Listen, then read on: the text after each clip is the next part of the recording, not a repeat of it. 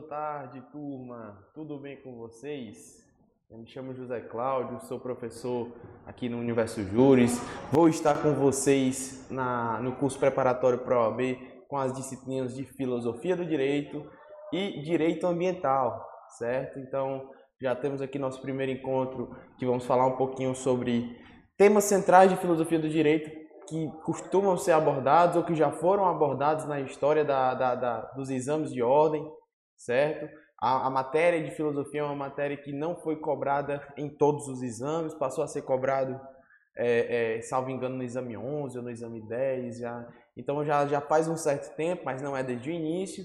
E aí a gente fez, já fez uma, é, um histórico, a gente já fez um levantamento de, de quais são as, a, as, matérias, de quais são os conteúdos que costumam ser mais cobrados é, nessas provas, nesses exames. Então, é, o que eu estou aqui para fazer é justamente facilitar a vida de vocês, facilitar o estudo de vocês.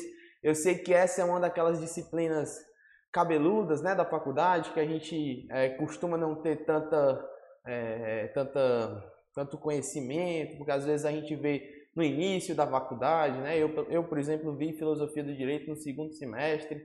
Então, quando a gente trata de exame de ordem, é alguma coisa que a gente já faz no final da faculdade, então nem todos os conceitos estão muito presentes na nossa cabeça. Então, eu estou aqui para facilitar o trabalho de vocês, para facilitar os estudos de vocês. Vou trazer alguns pontos importantíssimos, é, alguns pontos um pouco menos importantes, mas que vão ser essenciais também para que vocês é, é, fixem um pouquinho melhor a ideia na cabeça de vocês. E é isso. Então, é, sejam bem-vindos, né? Eu estou vendo aqui que na, na turma online temos, por enquanto, quatro pessoas, é isso? Quatro, quatro cinco pessoas. Tá ali o César, o Leonardo, o Mário Vitor, o Pedro Fernando, a Raimara. O Mário Vitor, se eu não me engano, eu conheço ele, inclusive torcedor do Guarani também. Já deve estar preocupado com o jogo de logo mais. Então estamos aqui na, na tensão esperando. Show! E temos dois aqui também na turma presencial, não sei o nome de vocês, como é? Alisson. Alisson, David, prazer. Não sei se vocês já me conheciam, se vocês já tinham ouvido falar em mim. Talvez vocês tenham sido é, alunos do, do, meu pai. Meu pai foi. meu pai foi professor muito tempo. Show! Joás. O Joás? Ah, lá tá de Ubajara também? É. É de Ubajara, é do Araticum? É, Araticum. Show. Massa, coisa boa. Coisa boa. O Joás é gente boa. Por onde é que anda Joás? Mas tá coordenador do Colégio do Estado, advogando. Coisa boa. Tomara que, tomara que esteja bem. Pois é, gente. Então, a gente vai iniciar, certo? Próxima semana a gente tem encontro também em Direito Ambiental. É, e aí a gente vai ficar de marcar ainda as outras, as outras datas né, para as duas disciplinas. Mais importante é a gente começar, a gente já ir se preparando aqui e dando início à, à disciplina. Vocês conseguem ver direitinho né, aqui o, o, os slides, conseguem ver direitinho aí de casa também, né? Beleza, então a gente vai iniciar falando um pouquinho sobre os paradigmas do direito dentro da filosofia do direito, no decorrer da história, no decorrer da tradição da filosofia, certo? E é, o primeiro deles, o primeiro que a gente tem que, que analisar é o do justnaturalismo, porque ele é o mais antigo.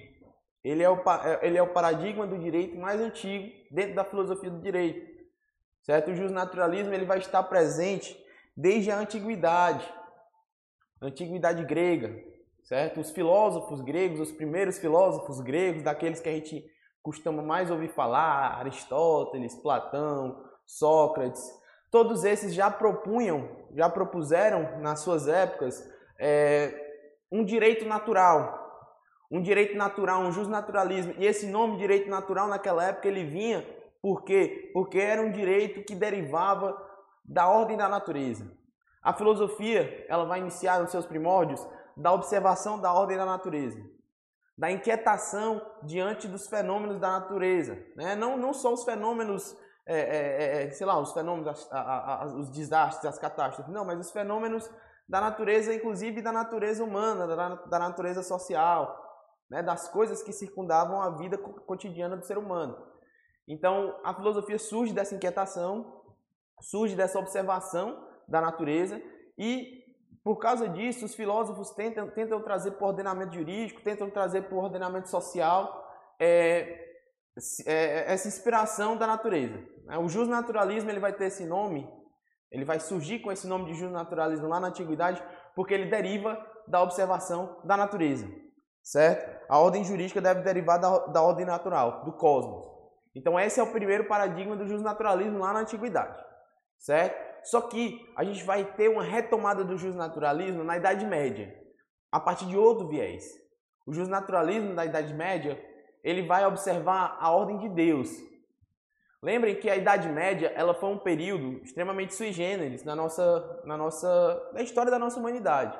A Idade Média ela foi marcada por quê? Ela foi marcada pelo feudalismo, ela foi marcada pela saída das cidades e é, é, é desenvolvimento dos feudos. Cada feudo desse era uma, era uma pequena era uma pequena esfera de, de poder né, não existia no contexto europeu, que é o que a gente mais estuda, né, o contexto europeu, esse contexto ocidentalizado, não existia na Europa, na época do feudalismo, é, é, nações com lideranças centrais fortes. Por quê? Porque as lideranças elas estavam dentro do feudo. Cada feudo tinha o seu ordenamento jurídico, cada feudo tinha o seu ordenamento social, cada feudo tinha a sua religião, cada feudo tinha a sua divisão de trabalho certo? E cada feudo tinha as suas lideranças, que eram, eram os senhores feudais. Os senhores feudais e os vassalos, certo? Só que outro ponto marcante da Idade Média foi o desenvolvimento do cristianismo. O cristianismo, a gente sabe que o cristianismo ele surge a partir do legado deixado por Cristo, né? por Jesus Cristo. Jesus Cristo viveu até o ano 33, né? Boa tarde, tudo bom? É, viveu até o ano 33. Só que a, a filosofia cristã ela só foi se desenvolver a ponto de tentar tornar o cristianismo universal na Idade Média, lá no contexto da Idade Média, especialmente após a contribuição de São Paulo, né, Paulo de Tarso, especialmente após a contribuição de Santo Agostinho, certo? Então, foi nesse contexto que é, se desenvolveu a filosofia cristã lá na Idade Média e no, no, no, no que dizia respeito à filosofia do direito, se resgatou o justnaturalismo. Só que dessa vez o justnaturalismo vai ser baseado na ordem de Deus, não mais na ordem natural da, na, na ordem da natureza conforme os antigos gregos, certo? E aí o justnaturalismo vai ser retomado mais uma vez lá no contexto da Idade Moderna com é, a, a, a, sua posição de jusracionalismo. O justnaturalismo na Idade Moderna ele vai falar de direitos naturais, de direitos individuais, direitos de propriedade, direito à liberdade, igualdade, segurança, paz, direitos individuais, certo? E esses direitos individuais, os iluministas da Idade Moderna, eles vão falar que são direitos naturais, direitos naturais inerentes à racionalidade humana. Ou seja, no momento em que o ser humano nasce com a sua racionalidade, ele já nasce dotado de todos esses direitos, esses direitos naturais. E aí, por falar de direitos naturais, inerentes à racionalidade, racionalidade humana, a gente fala aqui de outra modalidade do justnaturalismo, o jusracionalismo. É, o justnaturalismo na sua, na sua, é, na sua, no seu modelo jusracionalista. Certo? Isso aqui é só uma, uma introdução sobre o justnaturalismo para a gente. Eu sei que a gente escuta muito durante a faculdade esse negócio de direito natural, direito positivo, né? Eu imagino que vocês devam ter escutado muitas vezes durante a faculdade e às vezes a gente nem se toca, a gente nem, nem, nem sabe direito do que, é que estamos tratando. Mas aqui eu estou dando algumas considerações é, iniciais sobre o, o justnaturalismo, primeiro dos paradigmas do direito que eu trouxe para vocês. Mas temos também um outro, um outro paradigma, que é o positivismo jurídico, que ele acaba sendo mais, é, mais valorizado até no, no, no, estudo do nosso direito. Né? Quando a gente vai na faculdade do direito, o que a gente mais vê é o direito positivo, certo? as nossas faculdades, elas se baseiam muito na positivação, se baseiam muito nos códigos. O que é que não, é, é hoje, a partir do, sei lá, do terceiro semestre da faculdade, a gente só vê código, a gente só vê lei. A gente tem constitucional, que a gente analisa a letra da nossa Constituição, a gente tem civil, que a gente analisa a letra do nosso Código Civil e outros códigos também, processo civil, que a gente analisa a letra do CPC, processo penal, que a gente analisa a letra do CPP e assim por diante. Né? A, a, a, partir de um determinado momento, a faculdade de Direito é uma faculdade que analisa os códigos, analisa as leis, certo? E isso é uma herança do positivismo jurídico. O positivismo jurídico é, é, é, é a maneira de a gente mais valorizar o que está escrito, está codificado, certo? O que está positivado. Mas, de todo modo, o positivismo jurídico ele vai surgir e se desenvolver. Ele vai surgir ali no contexto do século XIX, na verdade, mas o século XX vai ser crucial para o desenvolvimento e dissolução do positivismo jurídico. Positivismo jurídico sendo utilizado como, um, como, uma, é, é, como uma modalidade internacional universal do direito, certo? E aí o positivismo jurídico ele vai, enfim, vai pregar que o direito ele foi construído socialmente, o, direito ele foi construído pelo homem. O homem elaborou o direito a, a, mediante a, a elaboração das normas, dos códigos, enfim. O direito foi construído socialmente, pela vontade humana, não dado pela natureza, diferente do que pregavam os justnaturalistas, certo? E aí o positivismo jurídico ele vai, ele vai herdar um, um momento pós-metafísico. Como assim pós-metafísico? Lembra que eu estava falando dos direitos naturais e diz, dizendo que, que, eram direitos que existiam é, é, desde a, a, a, a, enfim, inerentes à racionalidade humana? No momento em que o ser humano nasce um ser racional, ele já nascia com, com esses direitos naturais garantidos? Pois é, os positivistas eles não aceitam essa, essa classificação. Eles dizem que isso é viagem, que isso é coisa de metafísica, certo? Então, eles querem desenvolver, os positivistas, os positivistas, eles buscam desenvolver uma modalidade de direito diferente. Uma modalidade de direito que está mais atinente aos códigos, à positivação, às leis, certo? entendendo que o direito é algo construído socialmente, é algo construído, inclusive, é, mediante contrato social, por exemplo, certo? Mas, enfim, o direito vai ser algo, é, é eles propõem alguma, um, um, um direito pós-metafísico, um direito mais baseado na técnica jurídica, mais baseada na codificação, na normatização, enfim. E aí, no momento, no, no momento inicial do positivismo, ele surge sem aceitar pressupostos valorativos ou ideológicos, sem querer misturar direito com valores, sem querer misturar direito com fatores culturais, sem querer misturar direitos com fatores éticos, certo? Então, o positivismo ele vai nascer e se desenvolver nesses momentos mais fundamentais com essa mentalidade, com essa mentalidade de que o direito tem que se posicionar num lugar e aí a, a ética, a moral, é, os valores, é, tudo isso tem que estar em outro local diferente. Né? O direito ele não tem que estar se misturando com isso. Quem o, grande defensor dessa tese é Hans Kelsen. Hans Kelsen, com, aquela, com a sua teoria pura do direito, dizia que o direito não deveria admitir fatores contingentes. Por quê? Porque a técnica jurídica ela tem que ser universal. E para ela ser universal, ela não pode se é, basear em fatores mutáveis, certo? Então, por isso que ele pregava que o direito atuasse em outro patamar, em um patamar diverso do, da mutabilidade, da, da, da contingência humana. Certo? E aí se propõe então a separação entre direito e moral. Direito e moral passam a se desgrudar. Por quê? Porque no decorrer da história, da filosofia, do direito, é, direito e moral estiveram juntos. Né? O direito, durante muito tempo, ele tinha como principal objetivo fazer justiça, né? É fazer justiça e aí a, a, gente tem que entender que justiça é um conceito bem abstrato, né? O que é justiça? O que é fazer justiça? Não podemos não podemos de jeito nenhum confundir justiça com judiciário, né? A gente costuma dizer ah o nosso a nossa justiça está muito lenta e tal, mas aí no caso a gente está falando do judiciário. A justiça é um conceito é, dentro do, do, direito um conceito bem abstrato, um, um conceito que o, que o direito busca lá na filosofia do direito. Existem diversas teorias de justiça, é, teorias que, que, que, propo, que, propõem o que é, que é a justiça e como é que, o que é que deve ser feito para chegar até ela, certo? E a partir daí o direito se apoia e se edifica, certo? Mas é, essa noção de, de, de, de direito é, é existindo é, tendo como a sua a, a objetivo primordial o de fazer justiça, é uma noção que surge lá na antiguidade grega, mas que vai sendo abandonada no decorrer é, dos no decorrer da história, principalmente agora com os com os positivistas, já no século XIX, século 18 ali com a contribuição do, do, idealismo alemão, enfim. A gente já vê o, o, direito e a moral se separando em duas coisas diferentes. E aí o direito ele passa a ser um, uma, uma parada mais técnica, um negócio mais é, reduzido à normatização, reduzido ao código, certo? E aí o positivismo jurídico ele vai prezar mais pela legalidade.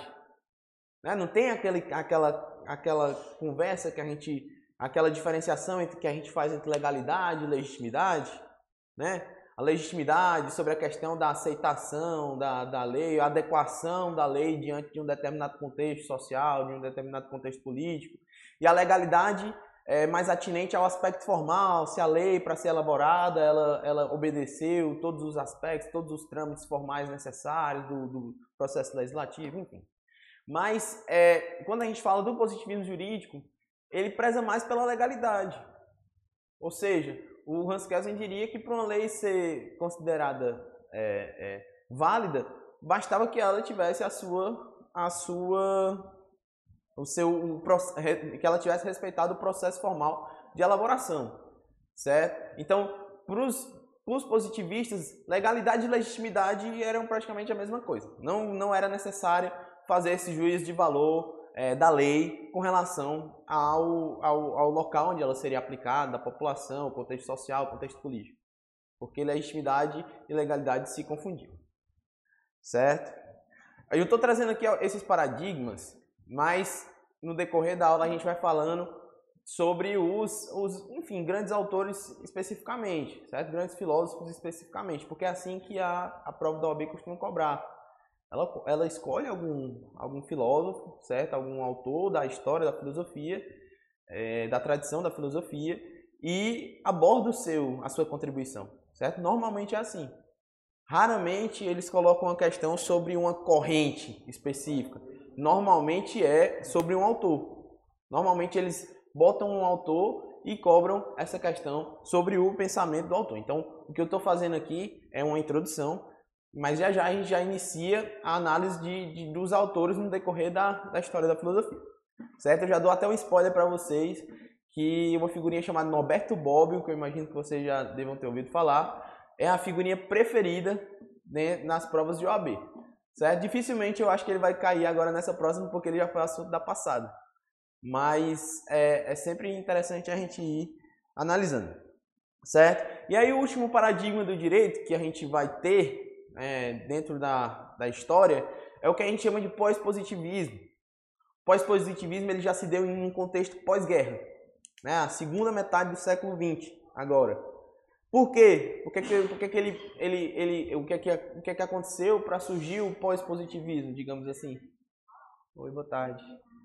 É, se percebeu que o positivismo ele não foi capaz de frear as grandes catástrofes que aconteceram no nosso mundo no século XX. A Primeira e a Segunda Guerra Mundial, o Holocausto, a crise de 29, lá nos Estados Unidos, muita gente morrendo de fome e tudo. E aí, é, aquela ideia de um direito que não se, não se metia com aspectos sociais, com aspectos culturais, com aspectos morais, ela começou a ser abandonada.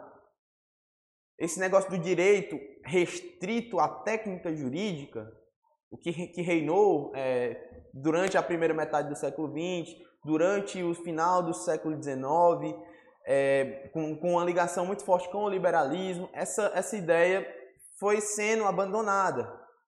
Por quê? Porque começaram a perceber que o direito ele tinha um, um, uma importância, uma função social gigantesca. Então que o direito ele tinha uma, uma capacidade, que ele tinha um potencial de frear algumas catástrofes, de frear catástrofes como essas que ocorreram no, no, no século XX. Vocês querem um exemplo? Hitler, a figura do Hitler. Eu acho que. E aí, meu tudo bom?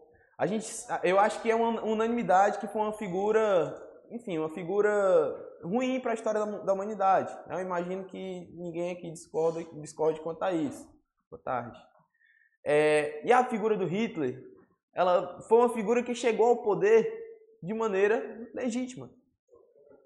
Ele chegou ao poder, ele foi eleito. O Hitler foi eleito. Ele obedeceu instituições. Primeiro ele tentou um golpe, né? E aí foi preso.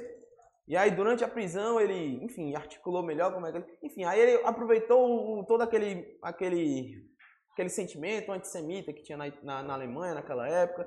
E aí ele conseguiu ser eleito. Mas o importante é, ele foi eleito. E tudo que ele fez durante o, o, o governo dele, né, o poder dele, foi se utilizando da legalidade.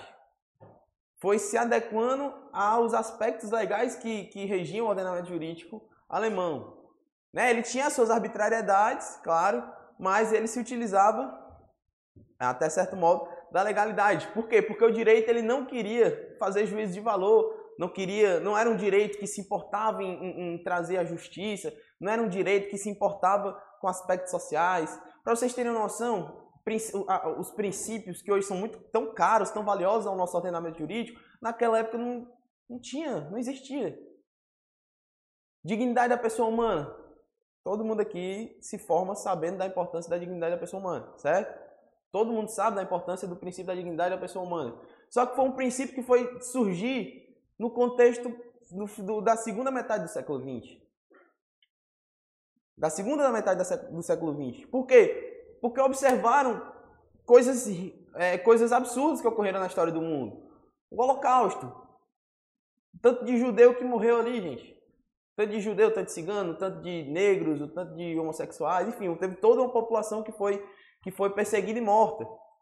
Por quê? Porque não existia essa, essa ideia de, ah, vamos respeitar a dignidade humana. Isso é coisa recente. Isso é coisa da segunda metade do século XX para cá. E já com a influência desse pós-positivismo.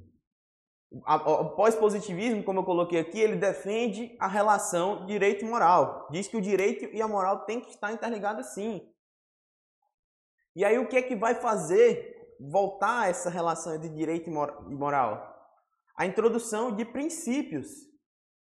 Princípios dentro do ordenamento jurídico princípios que vão servir como base, como fundamentos para o ordenamento jurídico. Vocês conhecem o artigo 5 da nossa Constituição? E os seus 200 mil incisos? Isso aí, cara, é, é, é, coisa recente. Isso é coisa recente. Isso aí não é uma coisa que sempre existiu no direito. Isso aí é, uma, é um padrão das constituições do Estado Democrático de Direito. E o Estado Democrático de Direito ele surgiu do, do, do, do já no, no, no, na, em meados do século XX. Recente. Antes existia a noção do Estado liberal, do Estado que não deveria intervir de jeito nenhum na, na, na vida do seu povo, na justiça, na, não, enfim.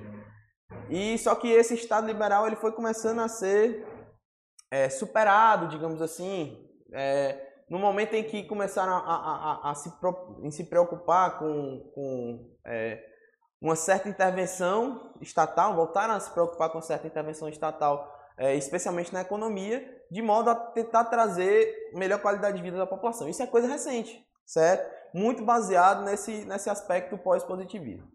Mas, enfim, é, no, dentro do pós-positivismo também existe essa compreensão de que as normas se subdividem em regras e princípios. Vocês já ouviram falar em Ronald Dworkin? Ronald Dworkin ele é um, um, um, um, quem foi quem, quem conseguiu um dos, dos principais filósofos, autores que conseguiram trazer essa relação entre regras e princípios se complementando dentro é, de, de um ordenamento jurídico. Porque outrora só, só as regras eram consideradas normas jurídicas. E aí começou a respeitar também os princípios, começaram a respeitar também os princípios. Eles foram introduzidos como aspectos importantes, também fatores importantes dentro de um ordenamento jurídico. Certo? E aí, como eu falei, a gente viu os paradigmas, né? Eu, eu pontuei aqui, introduzi para vocês alguns paradigmas. E agora a gente vai pegar lá da Idade Antiga, falando sobre alguns autores da Idade Antiga, depois Idade Média, falando de outros autores da Idade Média, e assim por diante, até a gente chegar aos autores mais contemporâneos, mais pautados aqui no que a gente costuma ver nas provas de OAB certo? Então, na Idade Antiga, eu trouxe aqui Platão, eu trouxe a teoria sofista para a gente também ter uma noçãozinha, e Aristóteles, né, como a, a, as três principais correntes que é importante a gente conhecer. Né? Aristóteles e Platão já foram como sofistas também, já, já, já teve questão de, sobre sofistas na, nos exames de ordem. Aristóteles, se eu não me engano, não, não nesse último, mas no anterior, teve uma questão sobre Aristóteles. Sobre Aristóteles e Manuel Kant No último agora foi Bobbio. Eu não me lembro quem foi o outro. Alguém fez? A última prova? Da? Tu lembra não, né? Filosofia. pois é, então a gente vai ver um pouquinho mais sobre Platão, sobre os sofistas e sobre Aristóteles, certo? Um pouquinho sobre a teoria de Platão. Platão, a, a, maior, a principal marca da teoria dele, eu poderia dizer, é a dialeticidade, a dialética. Vocês já ouviram falar nesse termo, dialética? É, a, a, relação entre os opostos, é, sim, é, é tese, antítese e síntese, né? Então, o Platão ele vai trazer a dialeticidade muito pautada nos ensinamentos de Sócrates, que era que foi o seu é, seu mentor, digamos assim. E ele faz nesse âmbito da dialética, nesse âmbito da, da dualidade, ele faz uma divisão entre mundo sensível e mundo inteligível, entre o mundo é, terreno e o mundo das ideias, certo? Ele vai é, é o marco principal da sua da sua teoria é fazer essa diferenciação. O mundo sensível, né, o mundo sensorial, seria esse mundo que a gente consegue observar à nossa volta, que a gente consegue captar por alguns dos nossos sentidos. O mundo que a gente vê, o mundo que a gente cheira, o mundo que a gente escuta, o mundo que a gente sente, o mundo que a gente degusta. Né? Seriam é, tudo, tudo, todos esses fatores que a gente consegue observar, é, com, captar com algum desses sentidos, compunham esse, esse mundo sensível, de acordo com Platão. Já o mundo inteligível é outra coisa. É o mundo das ideias. O que é, esse mundo das ideias? O mundo das ideias é algo que a gente não consegue, assim, via de regra, que a gente não consegue ter acesso. É um mundo que a gente precisa buscar os conceitos, buscar as, a verdade sobre as coisas, a essência das coisas desse mundo. É, é um mundo que a gente só conseguiria chegar lá por meio da dialética, o exercício dialético, o método dialético, de conseguir chegar a captar a verdade sobre as coisas. Né? Tem toda essa viagem com, com Platão. Vocês já ouviram falar no mito da caverna? Vocês lembram mais ou menos dessa, dessa história? Não sei se eu trouxe aqui alguma coisa sobre isso. Mas enfim, o, o, mito da caverna é um exemplo do que o Platão é, é um exemplo de, de, de, como é que se poderia chegar ao mundo das ideias. Né? Ele fala todo aquele negócio do, dos três prisioneiros acorrentados no, no, fundo de uma caverna, em que eles não conseguem ver nada além da escuridão, só que tem uma fonte de luz. Aí nessa fonte de luz vão projetando umas imagens na frente dessa, dessa, dessa fonte de luz, e essas imagens vão projetando sombras na parede. Né? Então, as, os prisioneiros, as únicas coisas que eles conseguiam ver eram as sombras dos objetos passando pela parede da caverna. E aí o Platão ele faz uma analogia de que aquilo ali é um mundo sensível. É, é, é, como se, é como se aquilo ali fosse fácil de se observar. Né? Qualquer pessoa que tivesse é, é, a sua visão em dia conseguiria ver aqueles objetos, né? Dentro da aqueles objetos não, aquelas sombras, aquelas projeções. Só que um dos prisioneiros ele conseguia se soltar. É, aquilo ali era o mundo, o mundo era aquilo. Era, era o mundo que eles conheciam. Exatamente. Por exemplo, se você cria um, um gato em um apartamento, para eles o mundo é aquilo ali. Eles não vão sair nunca dali, né? E até se assustam quando, quando saem, enfim. E aí, é, um dos prisioneiros consegue se soltar. E esse, esse momento em que o prisioneiro se solta e consegue ir até o, o, o a saída da caverna, o Platão diz que é o momento em que o ser humano consegue se desprender do mundo sensível e tenta buscar a verdade no mundo das ideias. Enfim. E aí ele chega lá na, na, na superfície. Primeiro ele é, cego, ele é cego, ele fica cego com, com a luz solar, que é a luz muito forte, né? Quando a gente está muito tempo no escuro, a gente tem logo uma luz, a incidência da luz solar, a gente cega. E aí isso corresponde, o Platão vai fazer uma analogia dizendo que isso corresponde à dificuldade que é a gente conseguir observar as coisas como elas realmente são. Né? A gente tem a nossa visão é, reta, assim, como se fosse um cavalo, né? Do cavalo de corrida, que ele fica com aquele negocinho aqui. Aí a gente tem a nossa visão reta sobre as coisas. E aí a gente tem uma dificuldade para aprender as coisas como realmente são. Platão dizia isso.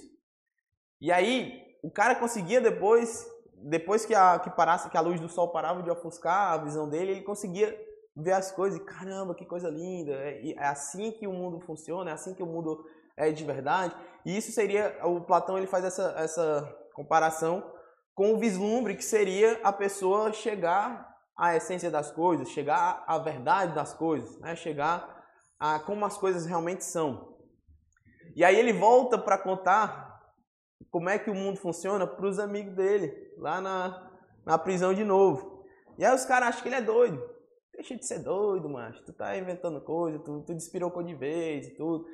E aí isso representa a dificuldade que as outras pessoas têm de, de passar pelo mesmo processo.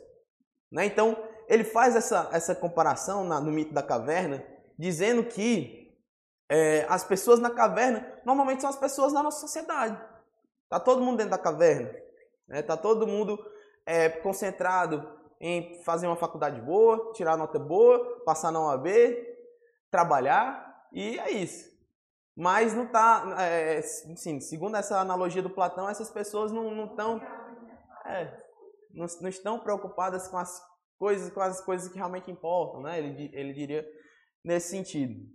E até a dificuldade que, a, que, que tem para uma pessoa consegue se desprender, mas para conseguir fazer os outros se desprenderem também, para conseguir fazer os outros seguirem esse mesmo caminho, tem toda uma dificuldade. Ele faz essa análise para dizer que temos aí um mundo sensível, que é esse que a gente que nos envolve, e temos um mundo inteligível, que é esse que só com muita dificuldade, só com uma, enfim, com um trabalho muito grande a gente consegue acessar, e que ainda assim para a gente conseguir acessar é complicado e para a gente conseguir fazer outras pessoas acessarem também é complicado. Mas enfim, a justiça ela vai ser buscada no plano metafísico da lógica, no plano, plano da lógica.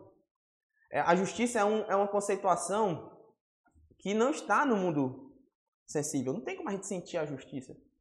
Vocês conseguem sentir uma coceira da justiça, alguma coisa do tipo?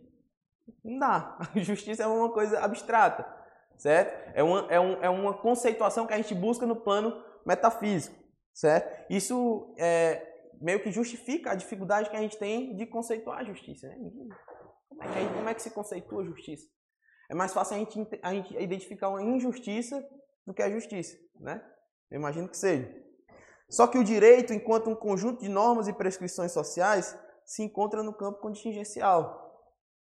O direito, o direito aplicado, ele está aqui no mundo, no mundo, contingencial, no mundo sensorial, no mundo sensível. É, as normas elas estão aqui, as prescrições elas elas estão aqui, né? as ordens estão aqui. A gente, só que o estudante, o filósofo do direito, ele precisa se apoiar, ele precisa buscar no campo metafísico essa ideia da justiça. O direito ele não pode se restringir ao que está no plano terreno. Certo? Isso aqui não sou eu que estou falando, isso aqui era o Platão que estava que tava propondo lá na época dele, lá na antiguidade, antes de Cristo. Certo? A lei, ela deve buscar a legitimidade fora dela, no mundo das ideias, buscando a conceituação de justiça lá, uma conceituação de justiça para a partir de lá, é, enfim, atuar aqui no mundo terreno mas sem deixar de fazer referência aos interesses da polis e ao bem comum, certo? Então, o, o, o Platão dizia que o filósofo do direito ele tinha essa, essa, essa obrigação de, ao é, é, é, desenvolver uma lei, por exemplo, ao legislar, porque era muito comum de eles chamarem os filósofos para elaborarem leis. Né? O próprio Platão, o próprio Aristóteles desenvolveu várias leis, né? as leis da polis que chamavam de nomos. Enfim, mas aí o filósofo ele tinha que fazer essa, essa tarefa de buscar no campo das ideias é, se aproximar do conceito de justiça e trazer esse conceito para o ordenamento jurídico, certo? É, para o Platão, a justiça é a virtude que produz a perfeição humana. A perfeição ela está nas pessoas justas. A justiça é, é uma característica das pessoas perfeitas. Né? As pessoas, é, quanto mais se aproximam da perfeição, é, é, é, quer dizer que elas têm, é, elas têm mais, a, mais a proximidade com a justiça. Certo? Esses são alguns conceitos importantes, algumas ideias importantes sobre a teoria de Platão. Cara, filosofia é muito difícil ser um negócio decoreba. Não tem como é, a gente passar um negócio decoreba aqui. Até tem algumas coisinhas que a gente pode decorar, mas via de regra é isso, é vocês tentarem entender o contexto que cada um tá.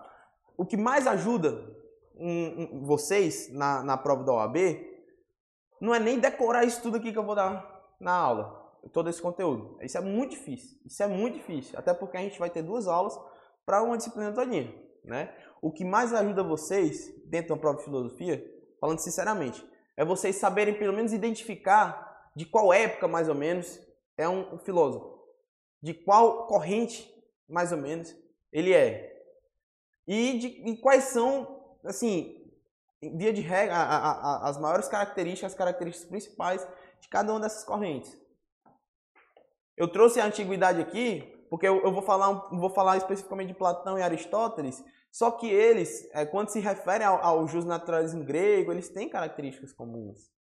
Essa questão da proximidade do direito com a justiça, essa questão do justnaturalismo, tudo isso é, é comum dentre os gregos, certo? Essa questão de, de buscar o bem comum, de, de buscar, é, de, de, de que o ser humano é um ser social, que ele nasce com uma tendência social com a tendência natural a se socializar, tudo isso são conceituações dos gregos, certo? Isso, isso é, é, é bem importante. Teoria sofista, vou falar mais rápido porque não é tão cobrada, mas é interessante vocês saberem também. No contexto do, do, da vida lá do Platão, é, do próprio Sócrates, que foi o professor, o mentor do, do Platão, existia uma galerinha, uma corrente lá, a corrente sofista, que achava que esses filósofos eram tudo doido. Mas negócio de, de, de mundo das ideias, vocês estão viajando. A justiça é uma convenção humana, segundo os, os sofistas. Os sofistas eles vão dizer que o homem é o centro de tudo. É, é, eles pregam o antropocentrismo. E que a lei ela é simplesmente uma criação humana. Não tem esse negócio de lei derivada da natureza. Não, a lei é uma criação humana. A justiça é uma criação humana. Se eu conseguir convencer vocês tudinho aqui de que um determinado ato é justo, pronto, chegamos a um consenso, pronto, a justiça é isso. Os sofistas eles vão pregar mais ou menos isso, que a justiça é convencimento, a justiça é um, uma convenção, certo? Os sofistas confiavam plenamente na capacidade de legislar dos homens, que os homens tinham uma capacidade de legislar, uma capacidade boa para legislar. E aí eles pregavam, eles desenvolviam muito é, o discurso, a retórica, a argumentação. Eles sabiam argumentar. Os sofistas eles foram extremamente importantes para o desenvolvimento da democracia em Atenas, por exemplo. A democracia grega como um todo. Por quê? Porque a gente sabia que eles deliberavam lá nas agras, a galera se juntava para decidir os rumos da cidade, se a cidade, o que, que a cidade ia investir, se a cidade ia entrar em guerra com alguém, tudo isso era uma discussão entre os cidadãos da cidade. É a tese diz que seriam os primeiros advogados. Né? Exatamente. Exatamente. Ele se, ele, ele se assemelha muito com a figura do, do advogado. E aí, inclusive, eles eram contratados para preparar discursos, para apresentar nessas, nessas deliberações, para fazer. Às vezes a galera que queria entrar na política, nosso, nosso vereador aí, a galera que queria entrar na política, eles contratavam os sofistas para desenvolver discursos para treinar a retórica, a argumentação com eles, entendeu? Aí eles contratavam esses sofistas, os sofistas vendiam o discurso para ele, tá aí, galera, ó, esse discurso aí, usa esse discurso que vocês vão conseguir tudo que vocês querem. Então os caras foram extremamente importantes para a democracia ateniense. Mas o Sócrates, o Platão, os filósofos em geral achavam eles era, era, era tipo o, o, o, o, Satanás no inferno e eles aí na terra. Porque eles não podiam ver os caras nem pintados de ouro. Por quê? Porque eles diziam que esses caras não tinham amor ao saber. Esses caras não eram filósofos, esses caras não, não tinham amor ao conhecimento, eles só eram vendidos, eles só eram é, oportunistas, digamos assim. E aí, o, os sofistas, eles diziam que a justiça e a lei eram convenções, eram acordos entre os homens, os homens faziam os acordos e pronto, aqui é, desenvolvemos essa, essa, essa lei, foi uma convenção humana e respeitem essa lei. Pronto. É, os, os, sofistas vão dizer também que legalidade e legitimidade se confundem, eles não colocam é, é, separados. Por isso que eu vou considerar que eles são, eu não, né? Mas é, nós consideramos que o, os sofistas são precursores do positivismo moderno, porque eles já defendiam essa, essa diferenciação entre é, essa diferenciação não, essa confusão entre legalidade e legitimidade. Diziam que, que o que era legal era legítimo e pronto. É hoje a gente diz que a gente sabe diferenciar legalidade e legitimidade. Legitimidade, legitimidade tem a ver com a aceitação popular, com a adequação de uma lei ao, ao seu contexto. Mas não, naquela época eles diziam que se, se era legal, ou seja, se foi obedecido todo o processo formal para sua criação, era legítimo também. E morreu Maria Preá. É, o Protágoras lançou essa máxima aí, o homem é a medida de todas as coisas, para a gente entender, para a gente fixar que para a gente fixar que eles eram antropocentristas, que eles é, pregavam que o homem era o centro das coisas, que o homem conseguia desenvolver tudo que quisesse. Não tinha esse negócio de é, mundo das ideias, enfim. Tinha toda essa, essa rivalidade entre os filósofos e os sofistas. Quanto a Aristóteles, o que, é que a gente pode pontuar sobre Aristóteles? O Aristóteles ele foi importante porque ele conseguiu dividir duas, a, a dividir a filosofia em duas grandes zonas de atuação. A razão prática e a razão teórica. Vocês já ouviram falar nessa divisão? Razão prática, razão teórica, né, dentro da filosofia? Pronto, o, o Aristóteles ele, ele entendeu que existia é, na filosofia existiam matérias que eram mais atinentes à realidade prática que a gente vivia. Eram, uma, uma, eram matérias mais práticas mesmo, mais palpáveis, mais acessíveis para nós, mas existiam matérias que eram mais ideais, que eram matérias mais abstratas, mais relativas ao campo das ideias. Né? Então, o Aristóteles ele fazia essa divisão entre razão teórica e razão prática. Aí na razão teórica a gente tudo que tem a ver com epistemologia, com verdade, justiça, essência das coisas, mundo das ideias era do campo da razão teórica. A razão prática não. A razão prática ela já tem uma, uma ligação maior com o que a gente estuda, né? Com o direito, com a política, com a religião, com a moral, enfim, a gente, é, ele fez essa diferenciação. O, um dos, dos seus, das suas principais heranças para a filosofia foi essa diferenciação entre razão prática e razão teórica. Mas o Aristóteles ele vai dizer que o todo ser se constitui de matéria e forma. É uma importante, é, é uma, uma ideia também, uma conceituação importante dele. É, é, é, já descobri que todas as coisas, não apenas todo, todo ser humano ou ser vivo, se constituem matéria e forma, certo? Por exemplo, nós, nós dotamos de uma, sei lá, a gente é feito de matéria orgânica, né? E, e temos uma forma humanoide. Mas essa mesma conceituação, essa mesma ideia, essa mesma diferenciação, ele, ele, ele já faz para qualquer coisa, qualquer coisa da, enfim, da, do mundo. E aí ele vai dizer que a forma, a justiça, é imanente à lei. Ou seja, a lei, ela tinha a sua, a sua matéria, só que ela tinha que buscar a sua forma lá na justiça. Certo? Ele fazia essa ligação entre a justiça e a lei. Mais ou menos parecido com o que o, o, o, Platão fazia, né? de colocar a lei no mundo sensível e a justiça no mundo das ideias, mas que o filósofo ele tinha que saber buscar a conceituação de justiça no mundo das ideias e trazer para o mundo sensível. Certo? E aí, para o Aristóteles, a justiça ela vai assumir dois espaços: o espaço ético e o espaço legal. Certo? E aí dentro do espaço ético, a justiça ela vai ser o meio termo. E aí ela vai estar presente em qualquer virtude. Nós, nós somos seres humanos, todo ser humano ele é dotado de virtudes e defeitos, certo?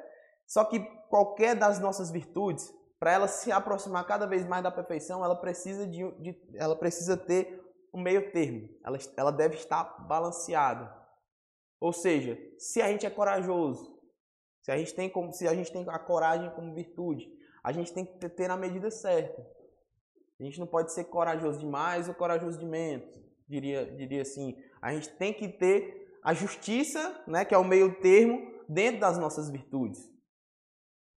Nossa sociabilidade. Não adianta a gente ser sociável demais ou sociável de menos. A gente tem que ser na medida certa.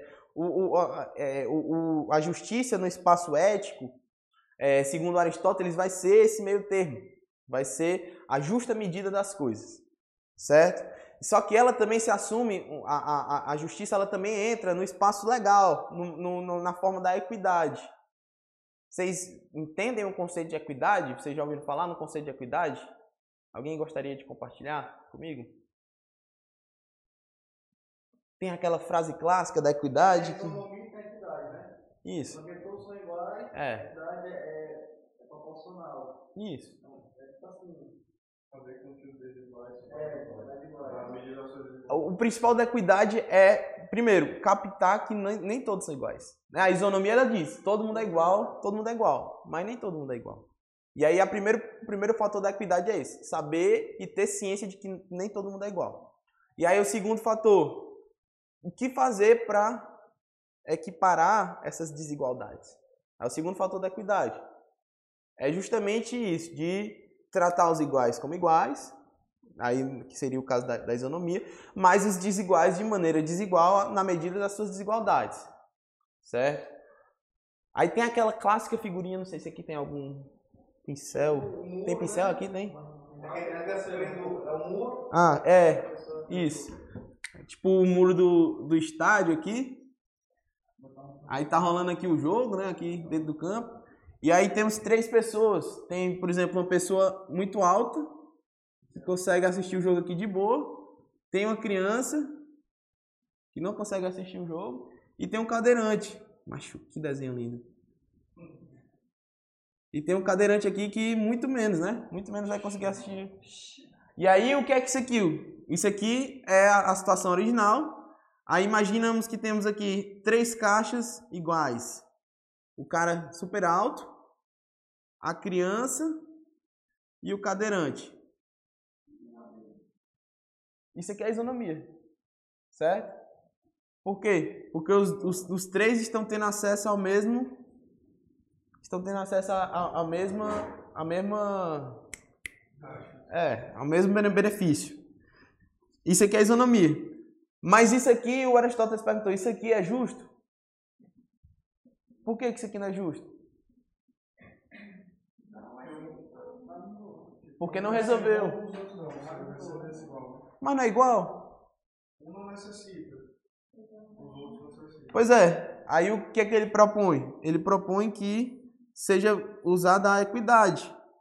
Bota uma cadeirinha. É, o, o, galalauzão aqui não precisa de cadeirinha, não. Ele consegue assistir de boa. Mas a, a criança precisa da, da, da, da caixa e o deficiente ele não precisa de uma caixa. Ele precisa de uma caixa mais alta, mas com uma rampa. Entendeu? Uma rampinha para ele subir a sua cadeirinha e conseguir assistir aqui o jogo de boa também. Isso aqui é equidade. É você notar as. Eu não estou nem aparecendo na câmera. É você notar. é você notar as desigualdades que acometem a população e propor alguma maneira de, resolver ou de equiparar ou de diminuir essas desigualdades. Exatamente, considerando a necessidade, considerando as peculiaridades de cada um. É ajustar, é, é, é considerar, é tratar os iguais de maneira igual e os desiguais de maneira desigual na medida das suas desigualdades. Então, Aristóteles, lá na antiguidade grega, ele já trouxe essa, essa ideia de equidade, de justiça como equidade, como a justa medida das coisas, como, é, é já notando que existia essa preocupação com as desigualdades. E aí ele também traz outra uma contribuição importante, que inclusive foi matéria da, da, da questão sobre ele na, a, no, dois exames de ordem atrás, que é as formas de justiça.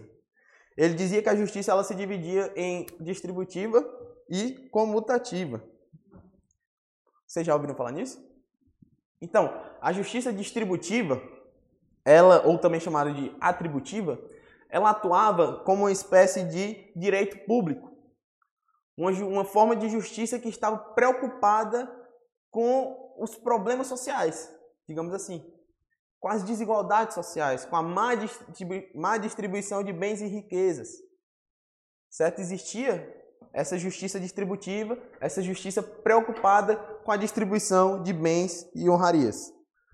Certo? Então ela opera na desigualdade social, ela tenta diminuir as desigualdades sociais e ela considera o mérito certo? Ela considera uma redistribuição de bens, riquezas, honrarias, de acordo com o mérito de cada um. Isso é, o, é a, a, a, isso é a forma da justiça distributiva que o Aristóteles vai propor, certo? Temos também a justiça comutativa ou sinalagmática, que é a outra forma de justiça que o Aristóteles vai propor. E essa justiça comutativa, ela pode se dar é, tanto de maneira voluntária como involuntária. A justiça comutativa é aquela justiça que ela diz que deve haver uma contrapartida para tudo que é, por exemplo, retirado de alguém. Para tudo que você fornece a alguém, você deve receber uma contrapartida. Tanto é que temos aqui a máxima: dar a cada um o que é seu. Por exemplo, você assina um contrato de compra e venda com alguém. Você quer vender, sei lá, um pincel e a pessoa quer comprar esse pincel. Vocês assinaram o contrato. Eu entreguei o pincel para ti. O que é que tu tem que fazer? Pagar, não é não? Receber a contrapartida, certo? Isso aqui é um contrato de que natureza? É um contrato de direito civil, certo? Não é, isso aqui é, um, é, é direito privado, coisa privada, é uma coisa que eu resolvi fazer com o Mário Vitor. O Estado não tem por que se meter nisso aqui. Mas, se eu te der o pincel e tu não me der o dinheiro, o que é que eu faço? Aí eu provoco o Estado e o Estado entra na relação para que o Mário Vitor, para que ele cobre o Mário Vitor, o Mário Vitor me pagar certo? Então, essa, isso aqui vai, seria uma, uma, um assunto da justiça comutativa. Nesse caso aqui, no seu aspecto civil, no seu aspecto voluntário. Por quê? Porque a relação jurídica que houve aqui é uma relação voluntária. Apesar de ele não ter, me, não ter me, me pagado, a gente fez uma relação voluntária aqui. Só que a justiça comutativa ela também tem a sua versão involuntária, que é quando alguém faz alguma coisa é, em malefício de outro sem a, a, a sua, sem a, a, anuência da outra parte. E aqui regula tanto é, é, a questão contratual também, como principalmente o direito penal. Por exemplo, você rouba alguma coisa de alguém. O Aristóteles ele, ele já previa que devia haver uma, uma tutela do Estado para esses casos.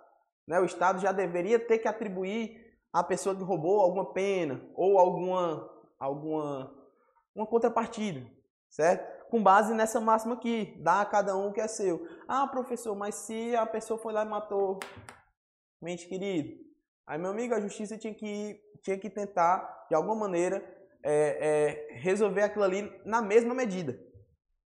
Ou seja, se você matou o pai de alguém, poderia, se fosse o caso, se fosse a, a mesma medida, matar o seu pai, entendeu? A, a, como, como uma espécie de, de pena, né?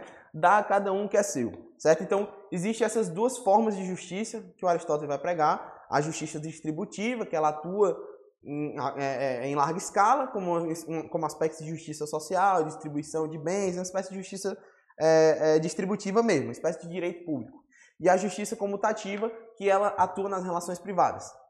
Sejam elas de cunho voluntário, nessas relações contratuais, compra e venda, inclinato, é, que é no caso é de locação, né? Enfim, todas essas eh, relações empresariais, como involuntárias também, que é quando existe aí, é, quando não existe a anuência de uma das partes envolvidas, quando se trata de algum crime, ou quando se trata de algum descumprimento de contrato, alguma coisa do tipo. Certo? Alguma dúvida aqui? Tranquilo? Então a gente vai passar já para a Idade Média certo? Finalizamos aqui a, a, o, o, o, principal que a gente deveria ver na Idade Antiga, com os filósofos gregos, e entre, entra agora na Idade Média. A maior característica da Idade Média, saibam entender, é o cristianismo. Tanto é que nas provas de filosofia, o que vai ser cobrado, o que pode ser cobrado sobre a Idade Média, ou é Santo Agostinho ou Santo Tomás de Aquino. Via de regra, ou é Santo Tomás de Aquino ou Santo Agostinho. E aí o nome santo já já dá para vocês fazerem o link aí com o cristianismo, claro, certo? Mas a, o Agostinho ele tinha a sua teoria fundada na fé cristã. Ele foi um dos grandes responsáveis por difundir o cristianismo em, em locais que o cristianismo até então não tinha conseguido chegar, como a própria Europa, como, enfim, o Ocidente como um todo, certo? E aí o Agostinho ele vai ser ligado na lei, na, na filosofia de Platão. Lembra que eu falei nesse instante com a da filosofia de Platão, do mundo das ideias, do mundo é, sensível. O Santo Agostinho vai utilizar essa diferenciação, essa denominação que o Platão usa, para fazer, para desenvolver a sua teoria também. Sendo que ele, ele diz que o. Deixa eu apagar isso aqui. Ele diz que o mundo o mundo das ideias, conforme o, o... dá para ver aí, tá? O mundo das ideias que o Platão defendia, ele se equiparava com é, o mundo, a, a, o mundo de Deus, né? ou, ou a cidade de Deus. Né? Ele tem a sua a sua, ele faz uma diferenciação entre cidade de Deus e cidade dos homens. É, é, é, é, inclusive tem obras dele nesse sentido. ele faz a, ele tem uma, uma obra cidade de Deus, cidade do homem. E aí o mundo sensível seria o mundo dos homens. Então, é essencial a gente entender essa diferenciação que o Platão faz, ou, perdão, que o Santo Agostinho faz baseado em Platão. Essa dialeticidade também, certo? Ele vai dizer que o mundo de Deus é um mundo perfeito, é um mundo ideal, é um mundo que não tem falhas, infalível. É um mundo que deve ser é, servir de, de base para todos nós, no desenvolvimento das nossas leis, enfim. Só que ele vai dizer que o mundo sensível, que é no caso é o mundo dos homens, ele é um, um mundo falível, o um mundo do pecado, o mundo é, é, o mundo da imperfeição, que o homem não conseguia fazer nada certo, coisas, coisas do tipo, certo? Então ele faz essa, essa diferenciação pautada no Platão. E aí ele vai dizer que essa lei do homem, a lei que é desenvolvida no mundo dos homens, ela só vai conseguir ser justa, adquirir um status de minimamente justa, se ela for fiel a lei eterna, a lei de Deus, que ela vem gravada na razão humana, na racionalidade humana, certo? O Agostinho ele vai propor um justnaturalismo também, só que fundado em Deus, na vontade de Deus. É um justnaturalismo voluntarista, pautado na vontade de Deus. A, natural, a naturalidade do justnaturalismo aqui, ela vai, ela vai decorrer de Deus. Santo Agostinho? Ele é padre, né? Não? Se você me perguntar a diferença entre padre e freio, eu não sei se eu vou saber responder, não. Sinceramente. Mas eu acho que ele era padre, tanto é que a escola dele era patrística. Enfim. E aí ele, enfim, o Santo Agostinho, o principal que vocês precisam saber é essa dialeticidade, essa diferença entre é, lei de Deus, lei do homem, mundo de Deus, mundo dos homens, é, sendo o mundo de Deus, a lei de Deus perfeita, infalível, o mundo dos homens é imperfeito, falível. Enfim, e o justnaturalismo nessa modalidade voluntarista, é pautado na vontade de Deus. De Santo Agostinho? Já, mas faz tempo. Já faz um certo tempo. Se eu não me engano, uma ou duas questões já caíram sobre Santo Agostinho. Ai, cara, agora eu não lembro o conteúdo da questão, porque são na história da, do, do da, da, filosofia, na, da filosofia do direito no, no exame de ordem já deve ter caído umas 50 questões. E aí, para eu lembrar o conteúdo dela. Mas eu posso. É, eu tenho uma anotação com todas as, as, questões que já foram cobradas. Se eu me lembrar, eu trago na próxima, na próxima aula. E temos ainda São Tomás de Aquino. O importante, também é importante a gente saber que, embora os dois sejam santos, Santo Agostinho e São Tomás de Aquino, é, embora os dois estivessem na Idade Média, a gente sabe que a Idade Média durou muito tempo, né? A Idade Média ela durou entre 476, 476 depois de Cristo até 1453. Foi um pouco menos de mil anos a, a, a Idade Média, certo? E aí, o Santo Agostinho desenvolveu a sua teoria no início da Idade Média. O Santo Tomás de Aquino foi no final da Idade Média, em um contexto totalmente diferente, em que é, no contexto do surgimento das universidades na Europa, surgimento, criação, surgimento e desenvolvimento das universidades na Europa, já existia uma, uma, uma, uma como é que eu posso dizer, um êxodo em massa do, dos, dos árabes para a Europa, ocupando inclusive as, as, as universidades, os árabes trazendo uma filosofia mais atualizada do que a filosofia cristã que estava predominante na Europa naquele momento. E aí eles começaram a se difundir. A filosofia deles começou a se difundir. Era uma filosofia muito mais atualizada, muito mais moderna. A filosofia cristã, por sua vez, ela estava há quase mil anos defasada, desde Agostinho. E aí foi nesse contexto que o Tomás de Aquino percebeu a necessidade de ele, ó, oh, preciso eu preciso renovar, reciclar a, a teoria cristã. O Santo, o Santo Agostinho ele era muito ortodoxo, ele defendia muito a ortodoxia da igreja. Ele defendia que a igreja tinha que ser fechada, ele defendia que é, o, o homem, para ser salvo, ele, ele precisava ser predestinado. Né? Ele tinha todas essas questões. Né? O, o, o, o Tomás de Aquino não. O Tomás de Aquino ele já vai ser mais aberto. Ele já vai perceber que para a igreja católica, para o cristianismo continuar de pé, ele precisa ser mais aberto. E aí ele vai se pautar em quem? Ele vai se pautar em Aristóteles.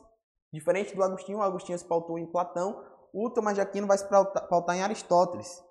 O Tomás de Aquino vai reconhecer o papel positivo do Estado na proteção, na segurança de seus membros, bem como na promoção do bem comum. O Agostinho não reconhecia isso. O Agostinho dizia que tudo que era do, do mundo dos homens era imperfeito, infalível, não servia para nada. Que a perfeição ela estava só no pós-morte, só na, na vida na, diante de Deus, certo? E aí o Tomás de Aquino ele consegue confiar nos homens. Tomás de Aquino consegue confiar nos homens consegue confiar na capacidade humana de legislar. Contanto, obviamente, que se respeite a lei divina, né? se tenha como o ideal a ser alcançado a lei divina. Mas os homens são sim, segundo Tomás de Aquino, capazes de legislar, capazes de governar um povo, certo? E aí, no Tratado das Leis, Tomás de Aquino, ele faz diferenciação entre modalidades de lei, de leis, digamos assim.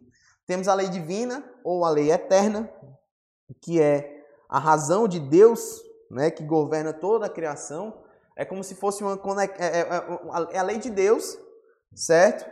É, e ela não é capaz de ser atingida, assim, de, é, de ser conhecida por nós. A gente não consegue conhecê-la, mas a gente sabe que existe. É o que faz funcionar o mundo, é o que faz funcionar as coisas. Ele, ele, ele diz isso. Temos a lei natural, ou seja, ele já admite que essa aqui é, é, é o que fica claro aqui a influência do naturalismo. Mas temos a lei natural que vai decorrer dessa lei eterna aqui, certo? Mas que por sua vez ela é passível de ser compreendida pelo homem. Ela tem relação com a racionalidade humana. No momento que o homem nasce uma criatura racional, ele já tem acesso a essa lei natural. E essa lei natural, obviamente, vai decorrer da lei divina. E temos ainda a lei humana. A lei humana é a lei desenvolvida criada pelo homem, a lei positiva, a lei codificada, que é desenvolvida dentro de uma comunidade política, dentro do Estado.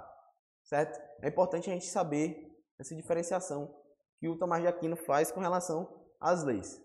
De cima para baixo, primeiro temos a lei eterna, que é a lei que governa toda a existência, mas que a gente não consegue conhecer, que a gente não consegue entender. É, que a gente não consegue entender, que a gente não consegue ter acesso a ela, mas que a gente sabe que ela existe, que é o que faz as coisas funcionarem, temos a lei natural, que é a expressão dessa lei divina dentro de cada um de nós, inerente à nossa racionalidade, certo? No momento que a gente nasce racional, a gente tem acesso a essa lei natural. E temos a lei humana, que é a lei que o homem desenvolve, a lei positiva. Ele faz essa diferenciação. Alguma dúvida aqui com a Jaquim? Tá tranquilo, galera aí de casa também? Eu esqueço de olhar para cima, gente, é difícil. Mas eu tô, tô melhorando. Então bora lá. Entrando, eu estou em qual? 11. Entrando já na Idade Moderna. Os nomes que a gente vai analisar na Idade Moderna, talvez vocês já devam ter ouvido falar em todos eles aí. Hobbes, Locke, Rousseau, Montesquieu e os, e os utilitaristas. Certo? Então, é, aqui a gente vai ter que fazer, para a gente entrar na Idade Moderna, a gente vai ter que fazer uma observação importantíssima, que é sobre a teoria do contrato social.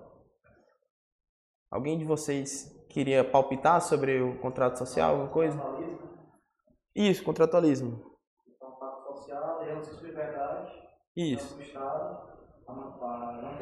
Né? Isso aí é o contrato social na, na, na, na vertente robesiana, que é justamente a gente, que a gente vai ver agora. Mas ele, ele se assume em outras vertentes também, mas a ideia é basicamente essa. A ideia é de que o ser humano, nos primórdios, viveu no estado de natureza, em que não havia lei governasse, senão a própria lei da natureza. É, isso é bem no, no começo. Tem uma frase, tem uma frase do, do Thomas né? O homem é o lobo do homem. Exatamente. Eu vou já, eu vou já chegar nesse, nesse, nesse, nesse caminho aí.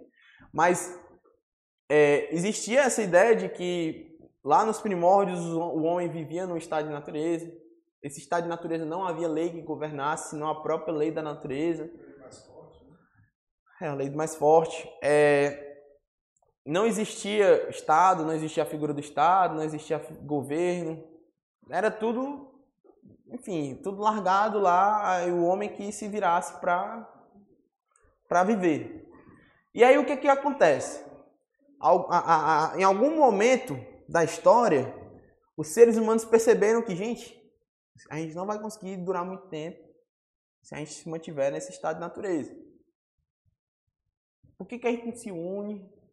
Por que, que a gente não assina um pacto social, um contrato social, para que a gente possa viver em comunidade e para que a gente possa eleger alguém, seja a figura de um soberano, no caso do Hobbes, seja a figura de um parlamento, de um, de um governo é, é, é, popular, mas alguém para governar e controlar e, e, manter o controle social. Então, em determinado momento, teve, tiveram essa ideia, assinaram um contrato social e passaram a adentrar em o que a gente chama de Estado Civil.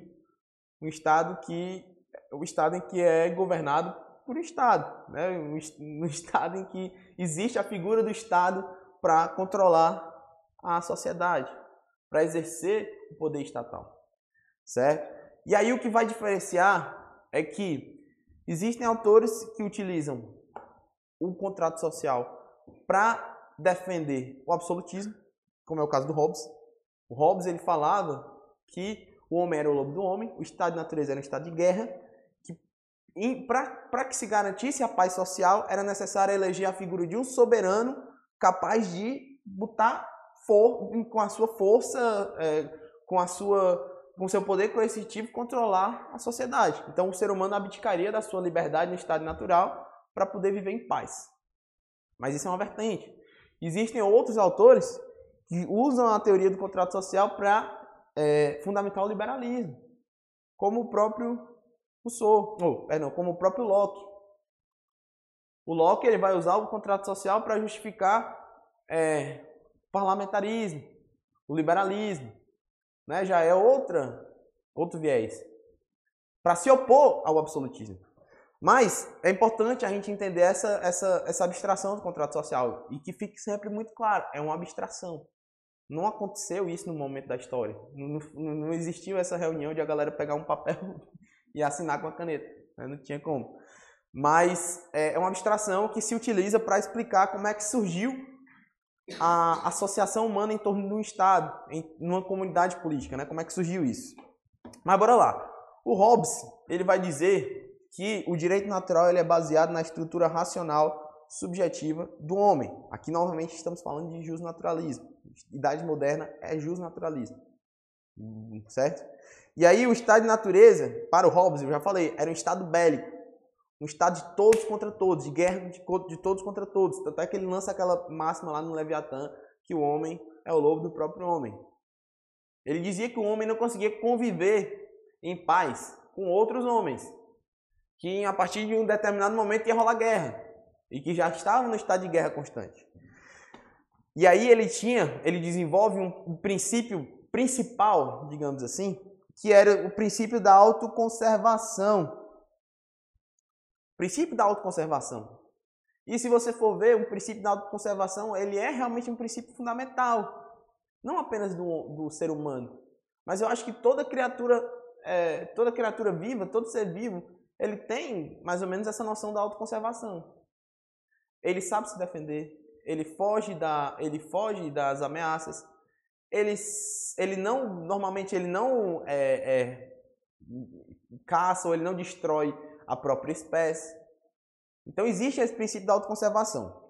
E aí, esse princípio da autoconservação, o Hobbes ele vai utilizar, utilizar para motivar o contrato social. Seria a motivação racional do contrato social. Então, o que motivou, segundo Hobbes, os seres humanos para fazerem um contrato social, para dar início a um Estado civil, um Estado, estado, é, um estado com a figura de um, de um governo, de um poder, foi justamente essa ideia da autoconservação essa ideia de buscar a autoconservação. E aí ele vai dizer que o poder do soberano no Estado social como derivado da soberania popular, não mais do desejo divino. O absolutismo, durante muito tempo, ele foi, ele foi justificado é, como o desejo de Deus. Durante a Idade Média, lembra que eu falei que existia o feudalismo, né? existiam os feudos, não existia uma figura grande, uma figura central, forte, mas existia uma figura central. Todo país, toda nação tinha um, um, um, um monarca. Só que durante a Idade Média, esses monarcas muitas, muitas vezes foram figurinhas simbólicas, que não serviam de nada. Vocês não lembram, não? Durante a, o colégio a gente escutava dizendo que na Idade Média é, os monarcas eram só é, figurinhas simbólicas que não serviam para muita coisa, porque a, a, o titulado do poder estava dentro do feudo, os senhores feudais e tudo. Pois é, e esses, e esses monarcas, eles tinham, eles só chegavam ao poder por causa de um acordo com a igreja. Quem mandava era a igreja. Quem mandava era, era, era a igreja central, né? E aí o cara só chegava ao poder se, se a igreja autorizasse. E quando a igreja autorizava, a justificativa pela qual ele chegava ao poder era foi porque Deus quis, era vontade divina. Só que aí no momento em que as coisas começaram a, a se pautar em uma discussão mais racional, essa justificativa ela foi se defasando. Como é que eu vou justificar que o cara está no poder por causa da vontade de Deus? E aí o, o Hobbes ele vai tentar fundamentar o absolutismo a partir de outra perspectiva. Não mais uma vontade de Deus, mas a vontade vontade popular. Foi o povo que quis, que cri, que cri, que cri, meu Deus. Foi o povo que quis eleger uma figura de um soberano, abdicar da própria liberdade natural, da né, liberdade selvagem, para que o soberano governasse e garantisse a ordem e a paz social. Foi o próprio povo que quis e foi o próprio povo que assinou o contrato social, certo? É, e aí a autoridade do, do, soberano, do soberano, ele se submete aos fins propostos pelo pacto. Os fins propostos pelo pacto social são a paz, a ordem e a segurança. Então a única limitação do poder do soberano dentro do absolutismo hobbesiano é o respeito à paz, à ordem e à segurança. Então, se esse soberano não respeitar a paz, a ordem e a segurança, a população pode inclusive é, se insurgir contra ele e eleger um novo soberano. É tipo isso. Então, temos essa primeira vertente do contrato social, da teoria contratualista, no caso de Hobbes, que serve para justificar o absolutismo, certo? Agora a gente passa a análise da teoria de Locke, que usa o contrato social também, mas para justificar o liberalismo. Outra, outra, outra vertente, que vai se opor ao absolutismo, certo? Ele vai adotar uma posição liberal-democrata. Ele vai dizer que o estado de natureza, diferente do que o Hobbes dizia, não era um estado de guerra. A guerra era uma das opções, podia haver guerra no estado de natureza, mas não tinha por que acreditar que o estado de natureza era um estado de constante guerra. Não tinha, o, o Locke dizia que não tinha como acreditar que o estado de natureza não era um estado sociável, que as pessoas não conseguiam sequer socializar, que era só guerra. Certo? E aí o Locke ele vai dizer que o contrato social e a passagem do estado de natureza para o estado social, ela se dá com o objetivo de garantir e preservar os direitos fundamentais no âmbito do direito positivo. Lembra o que eu falei para vocês no início da aula que eu falei sobre o justnaturalismo e falei que durante a Idade Moderna ele tinha uma, a sua posição just-racionalista? Lembra que eu falei isso no início da aula? E eu disse que era just-racionalista por quê? porque ele dizia que existiam direitos naturais e esses direitos naturais, todo ser humano detinha esses direitos naturais desde que nascesse uma criatura racional. Eram direitos inerentes à racionalidade humana. Então, se esses direitos são inerentes à racionalidade humana, ou seja, existem desde que o homem nasça com, com, dotado de racionalidade, não tem por que você achar que esses direitos só vão surgir no momento em que existe a figura do Estado. Esses direitos são considerados direitos pré-políticos, direitos que existiram sempre, direitos naturais. E aí, ele vai dizer que esses direitos eles já existem, inclusive no estado de natureza. Inclusive no estado de natureza já existiam direitos naturais. O direito à liberdade, à igualdade, o direito à propriedade, certo? Ele vai dizer que no estado de natureza todos esses direitos já existiam. Eles não precisaram ser criados. Eles já existiam, eles já são inerentes à qualidade humana, à qualidade racional humana. E aí o que, que aconteceu? Em um determinado momento do estado de natureza, se percebeu que os seres humanos por si só, vivendo como selvagens, não iriam conseguir fazer prevalecer esses direitos naturais. Não iam conseguir fazer prevalecer o direito à propriedade, principalmente. O direito à propriedade vem surgir com ele ou com o Hobbes? Na verdade, ele propõe que o direito à propriedade não surge, né? ele, já, ele já existe desde sempre. Né? Mas com o Hobbes Não, não no- existia, né? É, o Hobbes não existia essa importância. família mais forte tomava tudo. É, sabe por que, que o Hobbes não, não se preocupava tanto com direito de propriedade? Porque o Hobbes era absolutista. Então, no absolutismo, quem manda é, é quem, quem- é, é- é a nobreza. cara. Tudo é posse da nobreza. Tudo é posse da família do rei. O resto é servo. Então, não existia, não, não, não tinha o que falar sobre garantia da propriedade privada, não tinha o que falar sobre garantia da liberdade, da igualdade, porque existiam sim privilégios, privilégios da nobreza, do clero. Então Hobbes ele vai por esse viés. O Locke não, o Locke ele vai pelo viés é, liberal, viés de que todo mundo é igual diante da lei, que, que existem esses direitos naturais, esses direitos individuais, certo? Então o, o Locke ele vai dizer que em um determinado momento se percebeu que no estado de natureza não ia dar para conseguir garantir todos esses direitos individuais. E aí que era necessário, de alguma maneira, botar esses direitos individuais no papel, institucionalizar esses direitos naturais. E essa institucionalização dos direitos naturais se deu mediante pacto social. Certo? Então, o contrato social para o Locke ele serviu para sair do estado de natureza para o estado social e institucionalizar esses direitos que até então já existiam, mas que dificilmente iam ser garantidos só assim pelo, pela no- na convivência no estado de natureza. E aí um ponto importante é o direito de resistência, que já foi cobrado em prova, certo?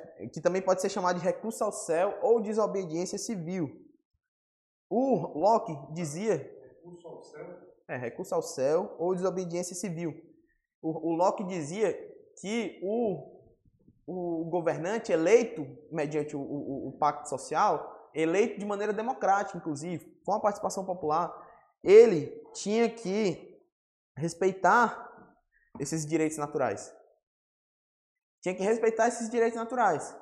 E que se ele não desrespeitar, e que, que ele não respeitasse os direitos naturais e, consequentemente, desrespeitasse o pacto social, ia, ia, ia haver um res- uma restauração do estado de guerra.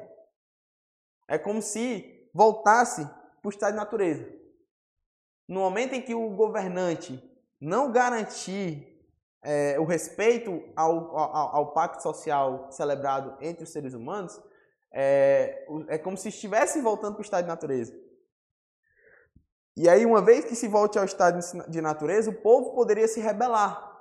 Eles, o povo não poderia se rebelar se fosse no estado social, no estado civil, no estado institucional. O povo só poderia se rebe- se rebelar se voltasse ao estado de natureza. E se o governante desrespeitasse esses direitos naturais, voltaria-se ao estado de natureza. E aí o povo poderia se rebelar contra esse governante, poderia destituir o governante, e aí, quando se, se reinstaurasse a ordem, poderiam assinar um novo pacto social, eleger um novo governante, que por sua vez deveria respeitar esses direitos é, naturais. Gente, o, o Adam já me avisou que deu minha hora, né? Duas e meia. É, então a gente vai. Queria saber se teve alguma dúvida aqui com relação a essa. Não, só, só uma interrogação. Então, foi daí que, só, que surge então a Revolução Francesa. pautado nessas ideias. A gente está falando aqui de Locke, é, ele já é início do século XVIII. É? É, século XVII para o século XVIII. O, o, foi uma das grandes influências da Revolução Francesa, mas também foi uma das grandes influências da Revolução Americana, lá no, no Estados Unidos. Foi uma das grandes influências da Revolução Glo- Gloriosa na Inglaterra. Todas essas revoluções tiveram em comum é, os ideais iluministas, liberais, contra os ideais do absolutismo. Entendeu? Foi justamente nesse momento aí da história. E aí na próxima aula, que eu ainda não sei quando é que vai ser, a gente finaliza aqui o, a matéria.